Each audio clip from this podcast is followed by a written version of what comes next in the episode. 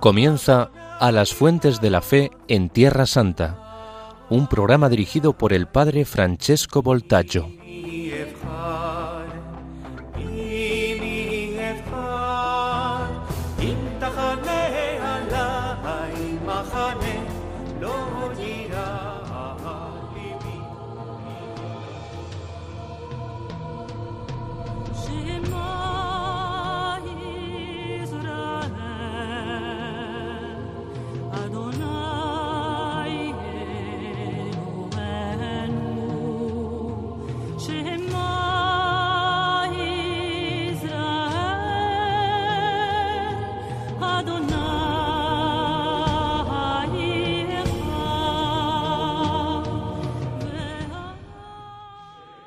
Queridos amigos de Radio María, hoy hablaremos de la espera del Mesías en los tiempos de Jesús. No es solamente un tema arqueológico, sino muy actual, vamos a ver, existencial para nuestra vida. Entonces nos preguntaremos, ¿cuáles eran las expectativas mesiánicas en la época del Segundo Templo, o sea, en tiempos de Jesús? ¿Cuál era la esperanza de la Santa Familia de Nazaret, del pueblo judío, de los contemporáneos de Jesucristo? ¿Qué tipo de Mesías esperaban? ¿En qué modo Jesús, creciendo, yendo a rezar a la sinagoga, empezó en cuanto hombre a tomar cada vez más conciencia de ser el Mesías esperado y de serlo de manera diferente? Vamos a ver esto exactamente, de manera diferente a cómo lo esperaban las corrientes del tiempo de Jesús, las corrientes del judaísmo.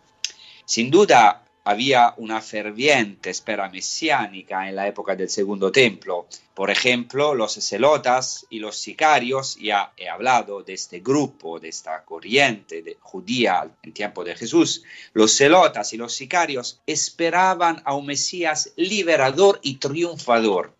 También los fariseos, vamos a hablar en, otros episodios de esto, también los fariseos, junto también con otros grupos, esperaban un Mesías davídico, de la sirpe de David, un ungido, en hebreo ungido se dice Mashiach, que debería liberar a Israel y constituir un reino eterno, estableciendo el definitivo shalom mesiánico anunciado en las escrituras. Hablaremos, como he dicho en otros episodios, de este grupo de los fariseos, de sus esperas mesiánicas, pero hoy quiero citar un ejemplo muy interesante. Tomemos un texto eh, de los Salmos de Salomón, que no es un libro de la Sagrada Escritura, eh, de las Sagradas Escrituras canónicas, o sea que para nosotros son palabras de Dios, pero es un libro incluido en los 70 que es la traducción griega del Antiguo Testamento hebreo precedente a Cristo, una versión de la Biblia muy importante en griego. En el decimoséptimo salmo de Salomón se invoca así la venida del Mesías. Voy a leer, cito, Míralo, Señor, y suscítales un rey, un hijo de David, en el momento, se utiliza la palabra kairos, en el momento que tú elijas, oh Dios, para que reine en Israel tu siervo. Rodéale de fuerza para quebrantar a los príncipes injustos, para purificar a Jerusalén de los gentiles, de los paganos, que la pisotean, destruyéndola para expulsar con tu justa sabiduría a los pecadores de tu heredad. El rey reunirá un pueblo santo al que conducirá con justicia, gobernará las tribus del pueblo santificado por el Señor su Dios. Él será sobre ellos un rey justo, instruido por Dios. No existe injusticia durante su reinado sobre ellos porque todos son santos y su rey es el ungido, en griego el Christos, Cristo, el Cristo del Señor. Eso es un texto judío al 100% precedente a Cristo, en este Salmo de Salomón se presenta a un Mesías, que se llama en griego Christos, o sea, Cristo, potente y victorioso, un rey, como hemos oído, llamado Hijo de David.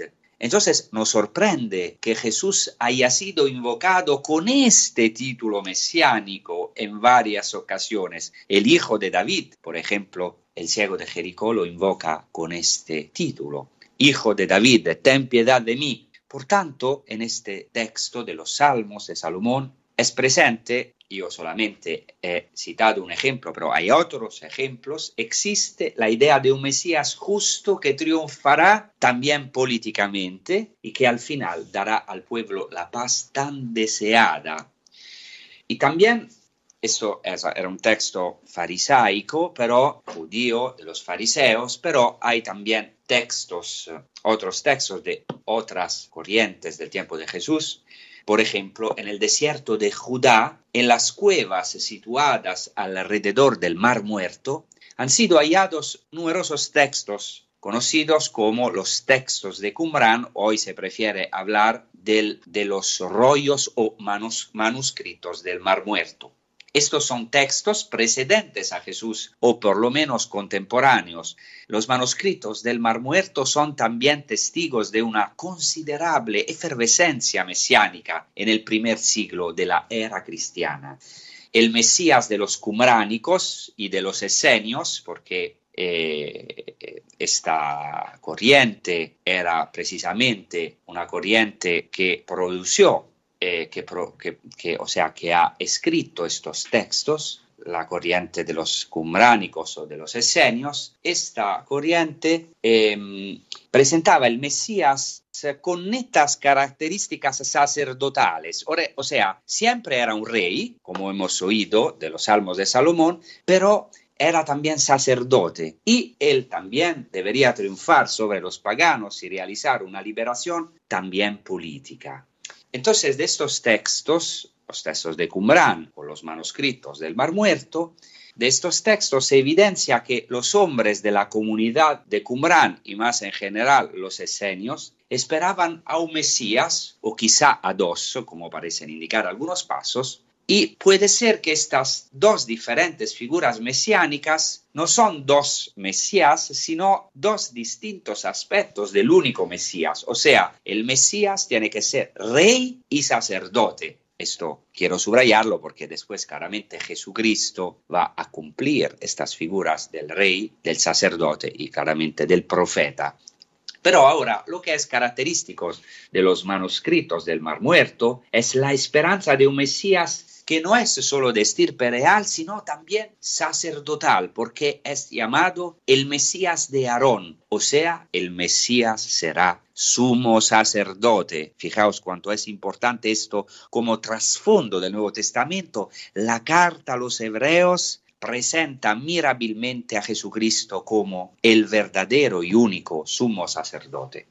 En el texto titulado Regla de la Comunidad, hay un paso interesantísimo, entonces en estos manuscritos del Mar Muerto, en un texto llamado Regla de la Comunidad, se declara así, y cito, esta es la asamblea de los hombres famosos. Por inciso digo que la asamblea de los hombres famosos es la comunidad de los hombres de Qumran, de los esenios. Esta es la asamblea de los hombres famosos, los convocados a la reunión del consejo de la comunidad, cuando engendre Dios al Mesías con ellos entrará el sacerdote jefe de toda la comunidad de Israel, y todos los padres, los hijos de Aarón, los sacerdotes convocados a la asamblea, los hombres famosos, y se sentarán ante él cada uno de acuerdo con su dignidad. Después se sentará el Mesías de Israel y se sentarán ante él los jefes de los clanes de Israel. Y todos los jefes de los clanes la comunidad, con los sabios de la santa comunidad, se sentarán ante ellos cada uno de acuerdo con su dignidad.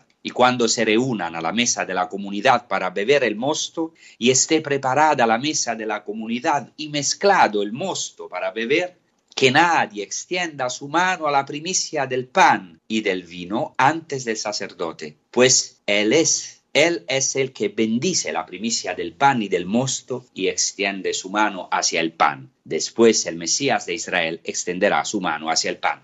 A lo mejor este texto es un poquito difícil, pero aquí no voy a explicar toda la profundidad de este texto judío, al 100% de los judíos de Qumran, pero quiero subrayar solamente algunos aspectos. En este texto se hace referencia a las características sacerdotales del Mesías que tiene una función preeminente respecto a los sacerdotes de la comunidad y cosa casi increíble, porque seguramente este texto es precedente al Nuevo Testamento, tiene precedencia absoluta al bendecir el pan y el vino.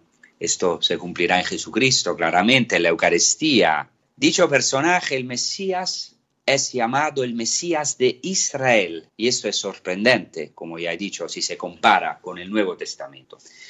Después hay muchas referencias al Mesías en los textos de Qumran. Otra referencia, por ejemplo, al Mesías sacerdotal lo encontramos en un texto que se llama 11Q13. Bueno, en este texto se habla del cumplimiento de la profecía de Isaías 52, versículo 7, que es una profecía mesiánica. Y el Mesías que cumple esta profecía es denominado en hebreo Mashiach Haruach, un título importantísimo, o sea, el ungido Mashiach, el Mesías del Espíritu, el Cristo del Espíritu, el ungido del Espíritu. Y se llama también el anunciador de buenas noticias, en hebreo Mevaser, del que habla el profeta Daniel, y se identifica con el Hijo del Hombre. Entonces tenemos el ungido, el Mashiach, el Cristo del Espíritu, el Espíritu Santo, será un anunciador de la buena nueva, de la, las buena, de la buena noticia, y es el Hijo del Hombre. Y su misión, la misión del Mesías, es la de consolar a los afligidos y vigilar a los afligidos de Sión. Del contexto se comprende también cómo este personaje es un Mesías sacerdotal Aquí no se hace referencia a los sufrimientos del Mesías y sin embargo se le identifica con el Hijo del Hombre de que habla el profeta Daniel y tiene una misión especial para los que sufren. Pero el texto más representativo sobre el Mesías triunfador, el Mesías real, en los manuscritos del Mar Muerto se encuentra en un texto llamado, llamado 4Q Apocalipsis Aramea, que dice así, cito, vendrá una enorme tribulación y grandes matanzas en las provincias. Será grande sobre la tierra y todos le servirán. Hijo del Señor grande será llamado y será designado con su nombre. Hijo de Dios será denominado y lo llamarán Hijo del Altísimo. Su reino será un reino eterno y todos sus caminos serán verdad. Juzgará la tierra en verdad y todos harán la paz cesará la espada de la tierra y todas las provincias lo adorarán. El gran Dios vendrá en su ayuda, haciendo la guerra por él. Pondrá los pueblos en su poder y arrojará a todos ante él. Su dominio será un dominio eterno.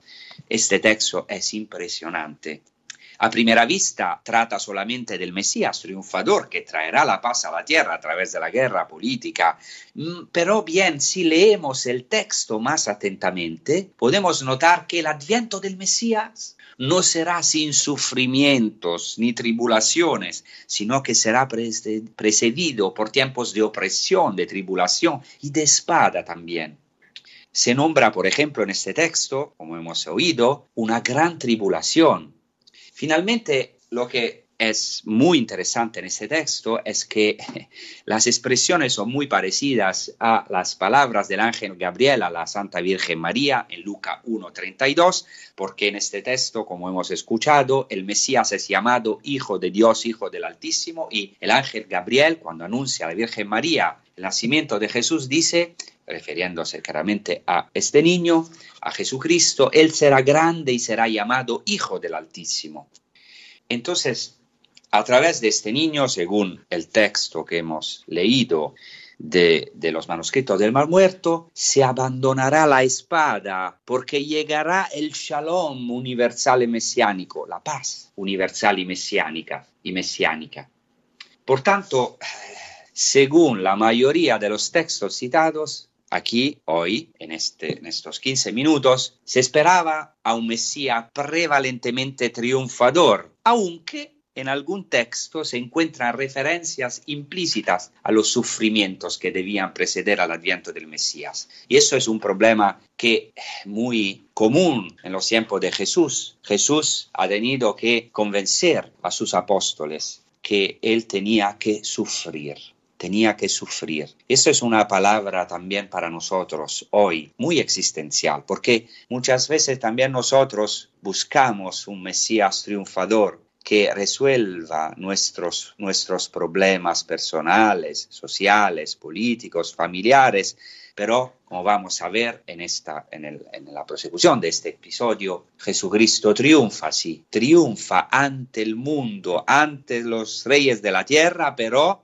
va a triunfar a través del sufrimiento, de este misterio, de esta llave del universo que es la cruz gloriosa eso es una palabra también para nosotros. Ahora vamos a reflexionar sobre lo hablado con la ayuda de, un canto que se intitula Escuchad Islas Lejanas, que es el segundo canto del siervo de Yahvé. Es un canto de Kiko Argüello que habla justamente del Mesías que triunfa a través de los sufrimientos, siendo rechazado, va a triunfar y el canto es ejecutado por el seminario Redentoris Mater de Medellín. Escuchad islas lejanas, prestad atención naciones, así habla el Señor, el Santo de Israel, aquel que tiene la vida despreciada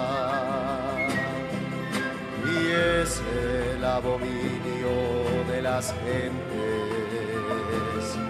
al esclavo de los dominadores. Deberán los reyes se pondrán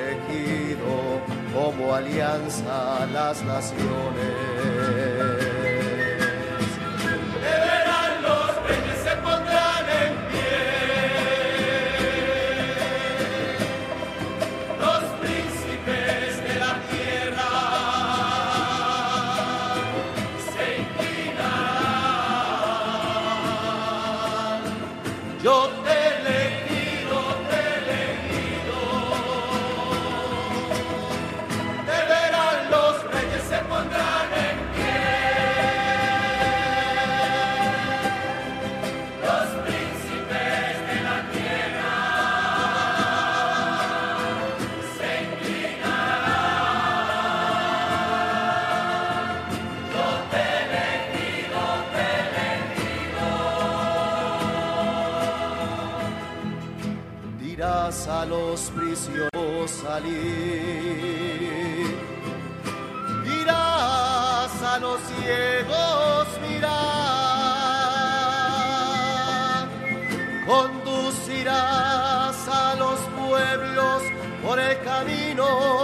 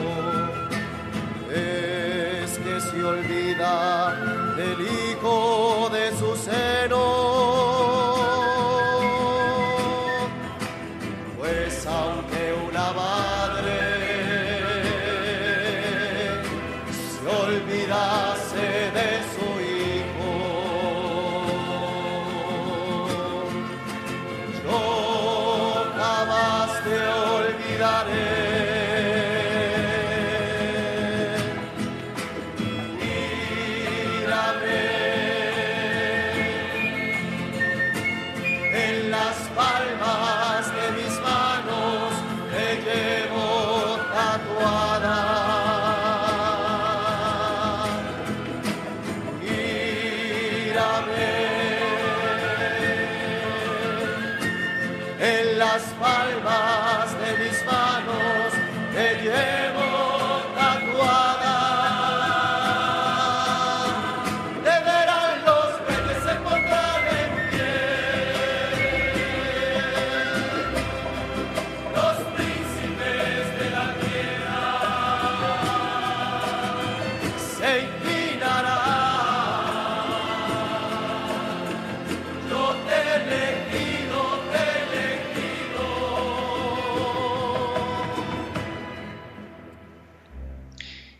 Entonces, queridos amigos, estamos hablando de las esperas mesiánicas en los tiempos de Jesús, un tema fundamental para nuestra vida personal. Y entre las concepciones mesiánicas en los tiempos de Jesús hemos visto en la primera parte del episodio que prevalece la de un Mesías que debía triunfar y establecer la justicia mediante la fuerza, también política, militar, aunque las escrituras judías, en las escrituras judías, o sea, también en el Antiguo Testamento y en textos de la tradición oral, no faltaban claras alusiones al hecho que de, de que de alguna manera el enviado futuro de Dios, el Mesías, tendría que sufrir. Y eso es el problema también de los apóstoles que no entienden. Por ejemplo, los dos discípulos de Maús todavía no habían entendido que Jesucristo tenía que pasar por los sufrimientos. Entre eh, la- la- las profecías eh, que hablan del sufrimiento del enviado de Dios, hay, hay muchísimas, claramente, muchísimos textos, pero quiero aquí hoy citar la maravillosa profecía del profeta Zacarías, según el texto hebreo, porque literalmente el texto hebreo dice así, mirarán hacia mí, está hablando Dios por boca del profeta, entonces está hablando Dios, mirarán, mirarán hacia mí a aquel a quien han tra- traspasado. Zacarías 12:10. O sea, estas palabras expresan la idea que el elegido del Señor habría sido traspasado. Y no solamente el elegido del Señor, porque en este texto se habla del elegido del Señor, sino será el Señor mismo. Y esto no solo traería la salvación a Israel, sino también a todas las naciones, puesto como sabemos que Dios, a través de la elección de Israel, quiere llegar a los gentiles, a todas las naciones de la tierra.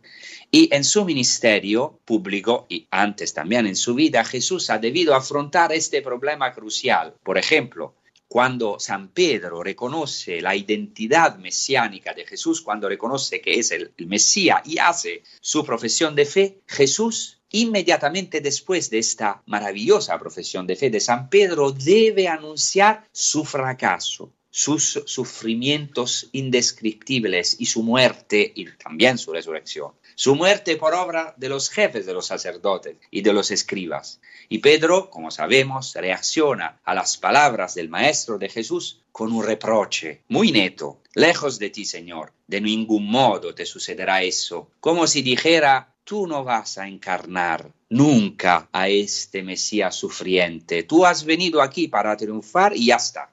Y hasta después de la resurrección de Cristo, en su ascensión, fijaos, después de su resurrección, los apóstoles siguen firmes en la idea del Mesías triunfador, social, político, que tiene como primera misión el restablecimiento del reino de Israel. ¿Por qué? Porque en Hechos de los Apóstoles, capítulo primero, versículo 6, le preguntan a Jesús, Señor, ¿es en este momento cuando vas a restablecer el reino de Israel? ¿Cómo a decir, está bien tu predicación, los milagros que hemos visto, tus sufrimientos, la resurrección, pero ahora, ahora ya queremos llegar a la cosa más importante, restablecer el reino de Israel, el reino de Dios sobre la tierra, un tema muy actual.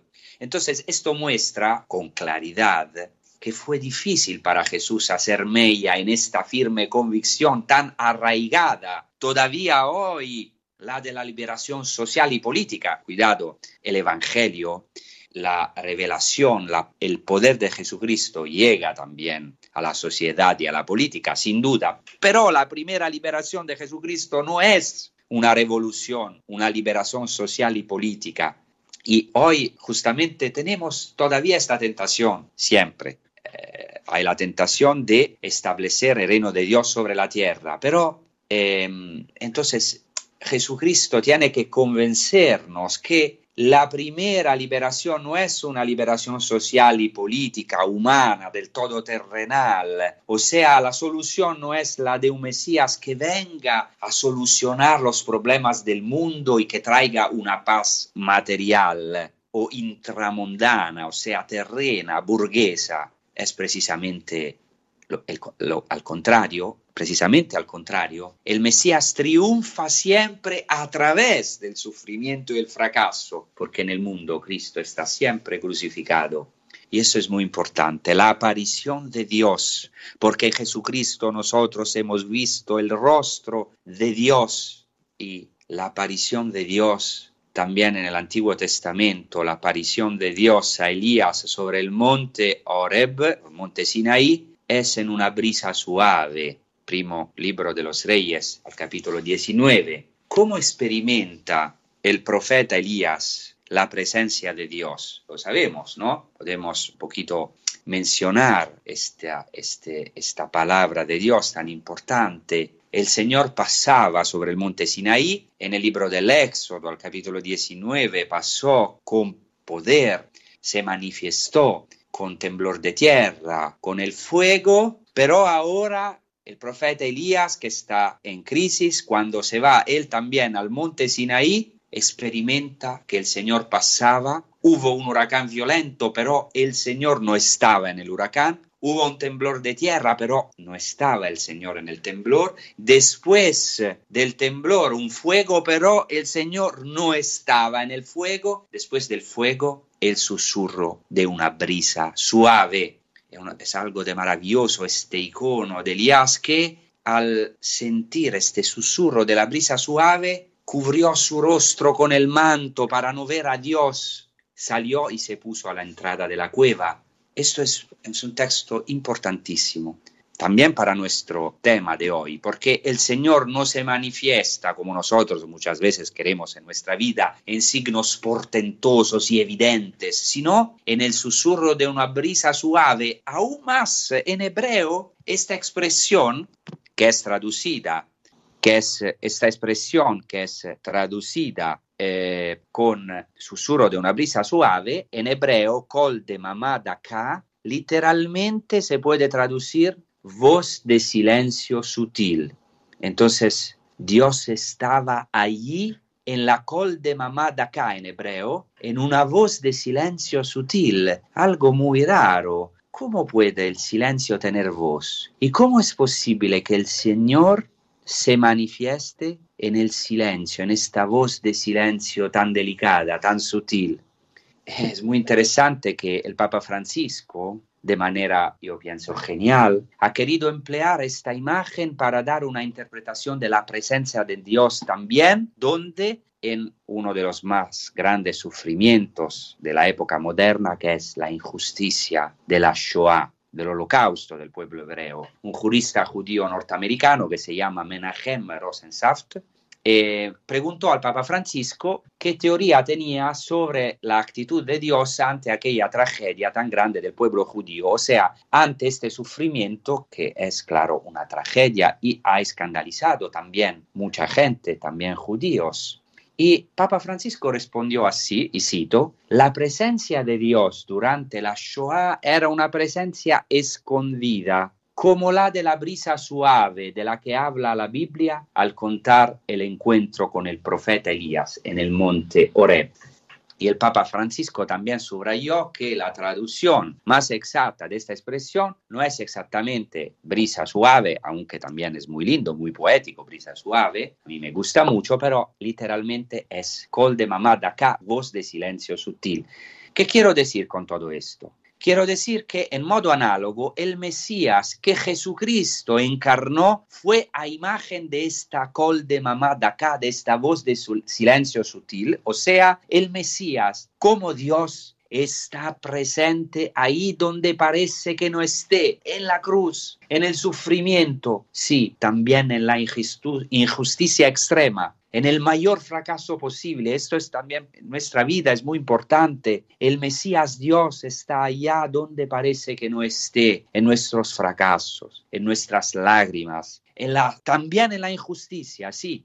Así el Mesías ha visto, el, aunque claramente Dios no quiera la injusticia, esto es evidente, pero eh, eh, allá en la cruz, en la extrema injusticia, estaba Dios Así el Mesías ha visto el triunfo, sí, pero el triunfo celestial, que es su resurrección, no el triunfo terreno, no el triunfo humano, demasiado humano. Él ha entrado, Cristo ha entrado en el silencio del sufrimiento para luego gritar con su voz a todos la alegría de la resurrección. Jesucristo mismo es esta voz de silencio sutil, la cruz de Jesucristo es esta voz de silencio sutil, escondida pero que se manifestó al mundo, escondida a través de los sufrimientos de su pequeñez, pero que se ha revelado totalmente a nosotros como una gracia. Entonces, Jesús no ha querido encarnar un Mesías celota, no ha querido encarnar un Mesías celotas, sino,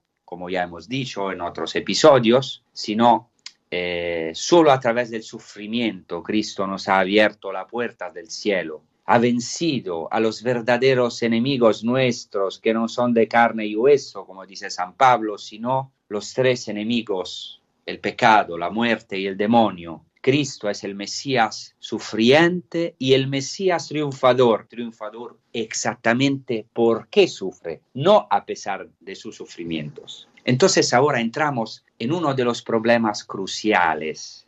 Existía en la época del Segundo Templo la idea de un Mesías sufriente. Algunas corrientes judías o tradiciones, tradiciones orales judías hacían referencia a los sufrimientos y tribulaciones del Mesías, al menos como etapa hacia su reino eterno, su triunfo y la destrucción de los enemigos.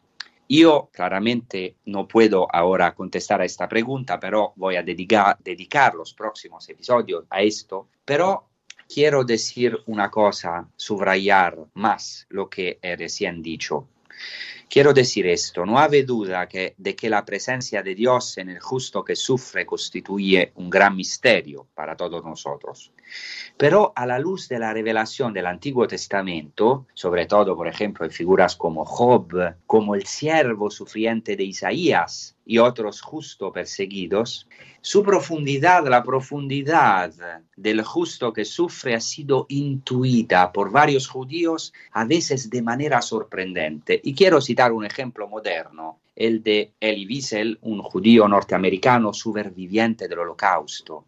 No sabemos si eh, eh, esto que voy a, este acontecimiento es verdadero, es una síntesis de, de, Elie Wiesel, pero es un texto maravilloso porque dice Elie Wiesel que cuando estaba en, en, Auschwitz, en el momento en que vio cómo ahorcaban a un niño en Auschwitz, dice Wiesel que dice así, y voy a citar, dice, detrás de mí, o sea, cuando ahorcaban a este niño, Detrás de mí, dice Wiesel, oí la misma pregunta del hombre, siempre la misma pregunta, pregunta, ¿dónde está Dios entonces? Y en mí sentí una voz que respondía, ¿dónde está? Ahí está, está colgado ahí, de esa horca. O sea, ahí vi se lo oyó una voz podemos decir una voz de silencio sutil, una voz en el silencio que le respondía desde su interior, desde la fuente, podemos decir, de su lección divina, porque los judíos son el pueblo elegido, Dios está ahí, en el inocente que sufre.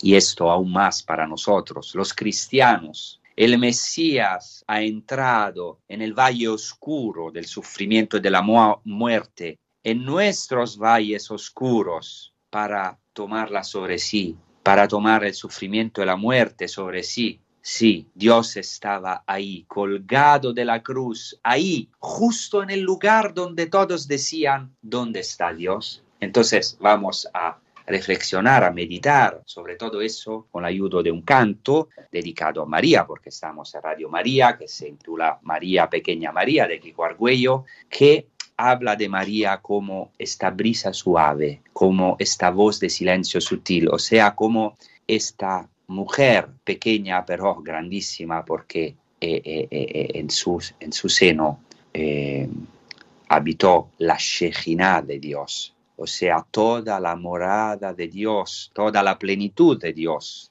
la Virgen María es la arca de la alianza porque es la morada de Dios, es el lugar de la Shejina de Dios, de la presencia de Dios, donde Jesucristo se bajó, se encarnó para ser precisamente esta brisa suave, esta voz de silencio sutil, para salvarnos, para llevarnos a su reino y al triunfo, a la gloria, a través de su pequeñez, de su humildad, de sus sufrimientos.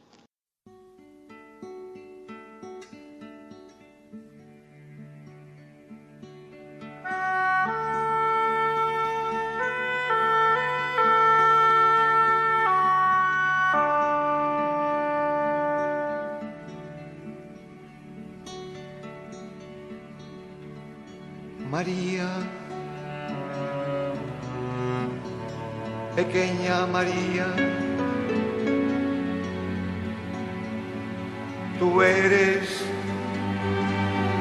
la brisa suave de Elías, el susurro del Espíritu de Dios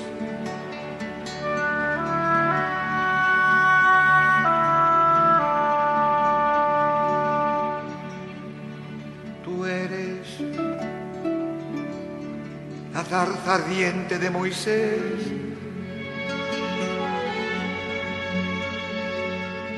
Que llevas al Señor y no te consumes.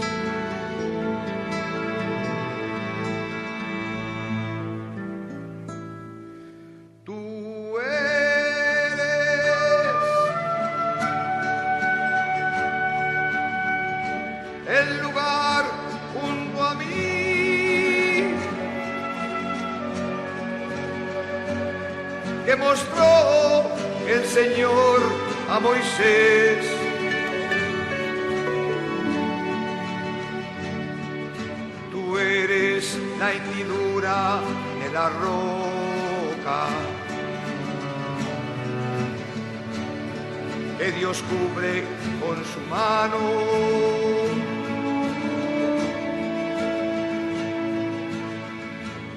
Mientras que pasa su gloria.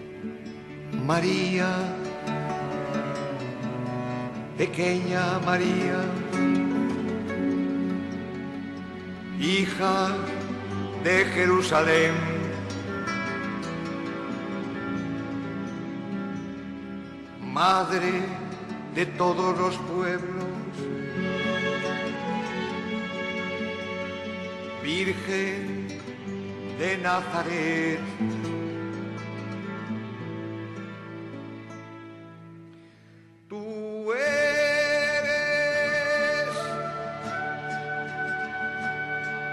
la nube del desierto.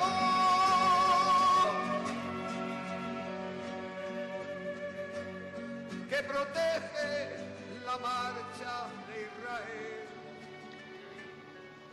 Entonces estamos hablando de la espera del Mesías, de las ideas que los judíos tenían en tiempos de Jesús alrededor del Mesías y eh, hemos entrado también en la profundidad, en el problema, en el problema del Mesías que sufre o del justo que sufre. Y no tenemos que olvidar que el judaísmo en tiempos de Jesús estaba influenciado bastante, influenciado por el helenismo y por la filosofía griega. Y quiero aquí eh, hablar de un texto muy conocido de Platón, del filósofo griego, gran filósofo griego Platón, que es de gran interés para nuestro tema. Fijaos que incluso los padres de la Iglesia apreciaron a este filósofo griego pagano por algunas de sus proféticas, entre comillas, intuiciones. Y así dice Platón, reflexionando sobre la paradoja del justo que sufre la infamia destinada al pío, cito, hay que, por consiguiente, hay que quitar al justo la apariencia de justo.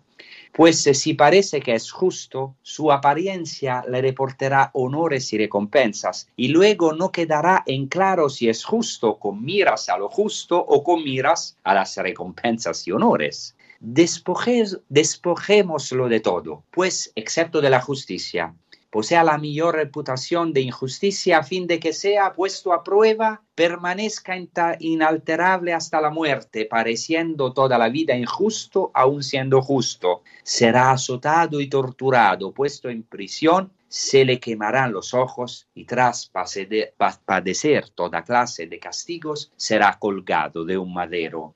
Esta es mi traducción del griego. Yo he traducido será colgado de un madero, pero el griego, esto más literalmente, pero puede prácticamente significa será crucificado. O sea, Platón, estamos hablando del cuarto siglo antes de Cristo porque Platón murió en el 348-347 antes de Cristo, o sea, cuatro siglos antes de Cristo, Platón decía que el justo debe pasar por el crisol de la máxima injusticia. ¿Por qué? Para que parezca injusto y muera como un impío. ¿Pero por qué? Porque su justicia sea purificada y aún más se muestre que la justicia del justo sea desinteresada, o sea, que no es justo por business, para hacer business, o sea, para una recompensa, el honor de los otros, para, su, uh, su, para avanzarse de esto, no, para que sea justo de manera totalmente desinteresada, desinteresada y tiene que sufrir, dice Platón. Entonces dice, el justo lo es precisamente porque será considerado injusto. Aquí ya vemos una profecía inconsciente ¿no? de Jesucristo. El justo lo es porque es torturado y colgado de un madero, algunos traducen crucificado como un injusto. Por tanto, según Platón, este trato que el justo sufre es necesario, utiliza el, verbo griego dei, es necesario y entra en el plan divino, o sea, debe acontecer y cumplirse hasta el extremo. Las palabras de Platón implican una cuestión crucial para nosotros hoy y para todo hombre en todo tiempo. O sea, nuestro problema es ¿por qué el sufrimiento? ¿Por qué debe sufrir el justo? O sea, ¿por qué el Mesías, el justo por excelencia, debe sufrir? No ha venido él para traer la paz para sí y para el mundo. No debe triunfar y dar mediante su triunfo la paz y la felicidad que la humanidad está esperando. O sea, ¿cómo se puede aceptar el fracaso? el sufrimiento, el fracaso del enviado de Dios y nuestros fracasos, nuestros sufrimientos. a lo mejor no es casualidad que el Corán elimine justamente la paradoja de la cruz, porque rechaza la posibilidad de que un profeta como Jesús, porque para los musulmanes Jesús es un profeta, eh, que llaman a Isa, Isa, el profeta justo como Isa, no es posible que, que sufra. O sea, rechazan radicalmente la posibilidad que el profeta Isa, que Jesús haya podido sufrir y ser condenado a una muerte infamante. Por eso se dice así en el Corán, en la cuarta sura, ellos dicen, nosotros matamos al Mesías, hijo de María, enviado de Dios, pero aunque así lo creyeron, no lo mataron ni lo crucificaron. O sea, los musulmanes no pueden aceptar que el Mesías y profeta pudiese sufrir la pena ignominiosa de la cruz. Por eso dicen, no fue crucificado, no fue matado, sino que subió al cielo antes de la pasión. O sea, que la pasión, no, no hubo pasión de Cristo. Así hemos llegado al punto decisivo que también Jesús tuvo que afrontar. Sabemos que en el Getsemaní Jesucristo sostuvo, sostuvo una inmensa, una, una, gran lucha y le costó entender por qué debía beber el cáliz amargo que según los profetas, Ezequiel, Jeremías, estaba reservado a los pecadores. Pero Jesús no vino para aplastar a los pecadores, no vino para aplastarnos como algunos grupos judíos pensaban que debía ser el Mesías, sino a tomar sobre sí nuestros pecados y el pecado del mundo. Y esto es algo verdaderamente revolucionario. Esta es la verdadera revolución esta cuestión sobre el sufrimiento del justo inocente del Mesías está vinculada a la de nuestros sufrimientos personales y a los también del pueblo judío. Por ejemplo, después de la Shoah, después de esta terrible injusticia del holocausto que no podemos eh, eh, olvidar, dicen los judíos, Asur Lishkoach, pero es prohibido eh, olvidar, en esta terrible injusticia del holocausto o después de, esta, de la Shoah, el pueblo judío ha tenido, o algunos judíos han tenido una crisis de fe, porque, o sea, se han encontrado frente a un dilema que es también nuestro dilema. ¿Cómo se puede admitir el atroz holocausto de los inocentes, del pueblo elegido?